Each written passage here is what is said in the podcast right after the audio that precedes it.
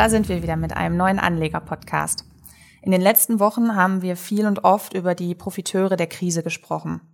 Wir haben über die Pharmabranche, Essenslieferer, Onlinehändler und viele weitere geredet. Aber ein Bereich konnte ebenfalls in der Krise gut punkten. Und zwar die Gaming-Branche.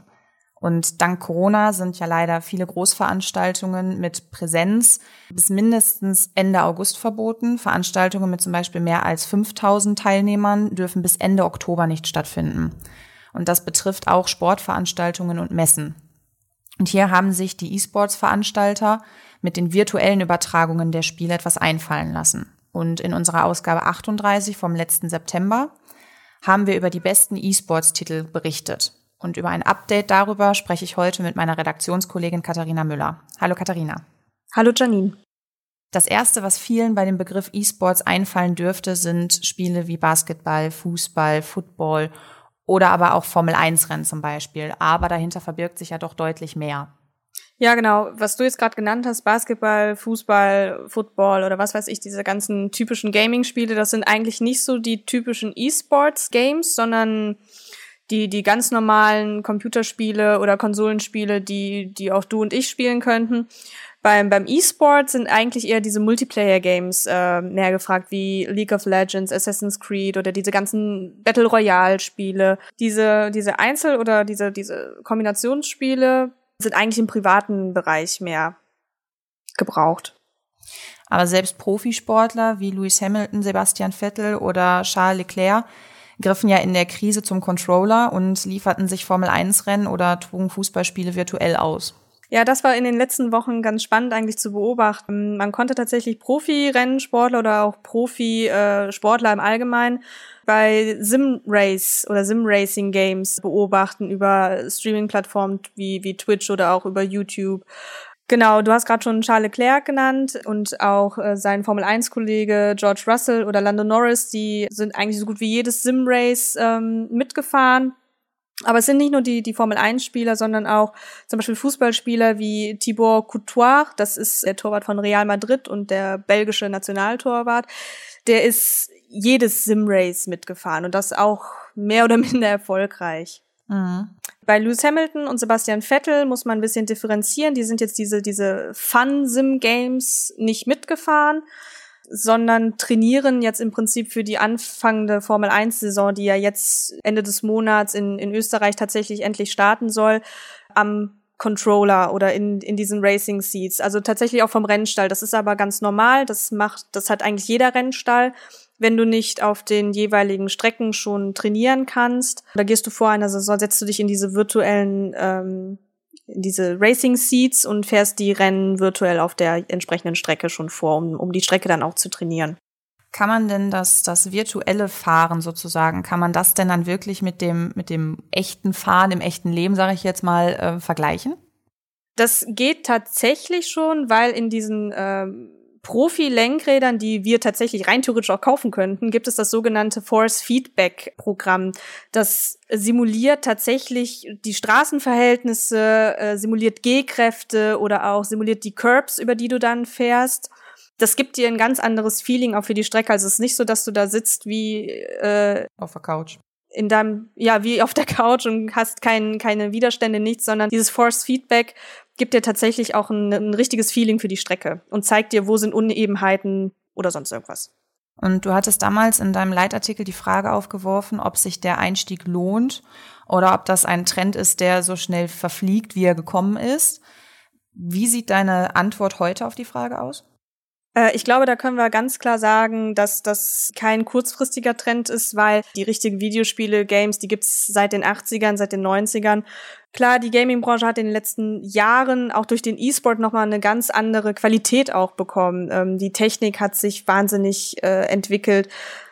Ähm, ich rede jetzt nicht nur von von von äh, Lenkrädern, Pedalen, also von von Zusatzgadgets, die du kaufen kannst, sondern auch die die Games selber. Also die sind mittlerweile so hochauflösend und so gut programmiert, dass du ja tatsächlich denkst, du du fährst wirklich auf einer Strecke oder du spielst auf einem Rasenplatz Fußball. Ich denke, dass wir da noch nicht am Ende angelangt sind. Wenn man sich mal die Statistiken und Prognosen auch anschaut, dann sieht man ja schon noch ein enormes Potenzial in dieser Branche Experten gehen jetzt aktuell in diesem Jahr, wo man immer sagen muss, trotz Lockdown davon aus, dass im, nur im E-Sports-Bereich tatsächlich die Milliardenmarke beim Umsatz geknackt werden sollte. Und wenn man sich die, die mittelfristigen Statistiken dann nochmal anschaut, dann reden wir bis 2023 ungefähr von 1,6 Milliarden Umsatz rein im E-Sport-Sektor. Die Zuschauerzahlen sind dementsprechend dann auch hoch angesetzt. Also 500 Millionen Zuschauer in diesem Jahr alleine rechnet man mit, wobei man da natürlich äh, den größten Teil bei, bei den Streaming-Anbietern ähm, sehen wird. Und auch da geht man immer eigentlich Jahr für Jahr in, in Millionen Schritten, die dann weiter hochgehen. Mhm. Und auch die Kursentwicklungen können sich ja sehen lassen, also teilweise doch deutliche Verbesserungen, oder? Ja, da haben wir äh, Kursplus von, von 10 bis, ich glaube, 70 Prozent in der Spitze bei manchen Titeln, allein in den letzten Monaten. Und äh, ich würde auch da behaupten, da haben wir noch nicht das Ende der Fahnenstange erreicht, zumal, wie schon gesagt, es, geben ja, es gibt ja auch immer Weiterentwicklungen. Allein in diesem Jahr kommen noch mal zwei neue Konsolen raus. Die zwei größten Konsolen auf dem Markt sind nun mal Xbox und PlayStation.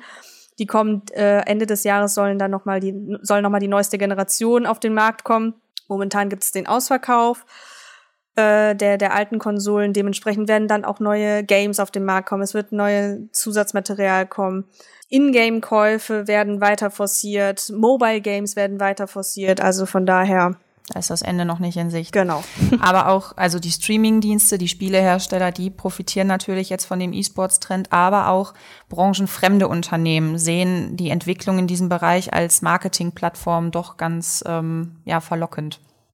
Klar, wir haben das bei äh, anderen Sportarten gesehen. Nehmen wir das ähm, bekannteste Beispiel ist der Fußball. Eigentlich immer, du bezahlst 100.000 oder Millionen von Euro dafür, dass du ein Sponsoring-Place bekommst, an der Bande zum Beispiel Bandenwerbung platzieren kannst oder Trikotwerbung, Trikotsponsor sein kannst, dafür bezahlst du ein wahnsinniges Geld. Ähm, und auch im E-Sport, also wenn man sich mal überlegt, 500 Millionen Zuschauer, 500 Millionen Leute, die das dann sehen, da, da sind noch die ganzen äh, Social-Media-Einflüsse noch gar nicht mit einberechnet.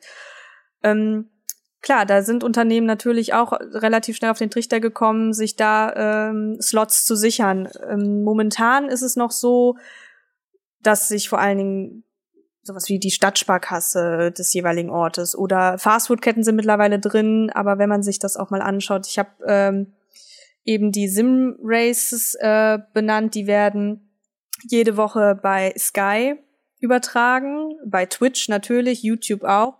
Und am Wochenende war das 24-Stunden-Rennen von Le Mans, also das virtuelle 24-Stunden-Rennen von Le Mans. Das ist sogar im Free TV übertragen worden. Also da sieht man auch mal, was das für eine Bandbreite schon angenommen hat. Ja, und die Entwicklung sieht man ja auch ganz gut noch beispielsweise bei den Preisgeldern.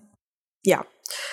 Die großen Veranstaltungen liegen, sind natürlich noch in Asien, USA, zieht, hat in den letzten Jahren wahnsinnig nachgezogen. Da reden wir von Preisgeldern in Millionenhöhe, die halt diese Multiplayer-Teams von, von fünf bis sechs Leuten dann tatsächlich erreichen können. Es gibt ja ganze Stadien, das sind ja, in, in Asien gibt es ganze Stadien, die dafür gebaut werden. Die haben Plätze für bis zu 20.000 Leute. Stadien. Wir kennen das hier von Fußballstadien. Ich meine, ähm, mal zum Vergleich, der Signal Iduna Park für, von Borussia Dortmund hat Plätze für knapp 87.000 Leute. Das ist eines der größten Stadien Europas zwischen 87.000 und 20.000 ist natürlich noch eine große Lücke, aber auch da, also der E-Sport ist ja relativ jung. So groß ist die Lücke dann auch nicht mehr. Und selbst Deutschland zieht mittlerweile nach. Wir haben mit der ESL One eine der größten Veranstaltungen im E-Sport-Sektor bereits in Hamburg. Und auch Hamburg selbst möchte sich so ein bisschen zur E-Sport-Metropole ähm, aufbauen und hat vor zwei Jahren schon Pläne veröffentlicht für eine eigene Arena. Also wird das dann der nächste Fußball. Und den Artikel von Katharina findet ihr auf unserer Homepage effekten-spiegel.com und dort findet ihr auch eine Tabelle mit einigen spannenden E-Sports-Titeln und viele weitere spannende Artikel rund um das Thema Börse. Und ich bedanke mich für dieses Mal bei dir, Katharina. Ich danke dir.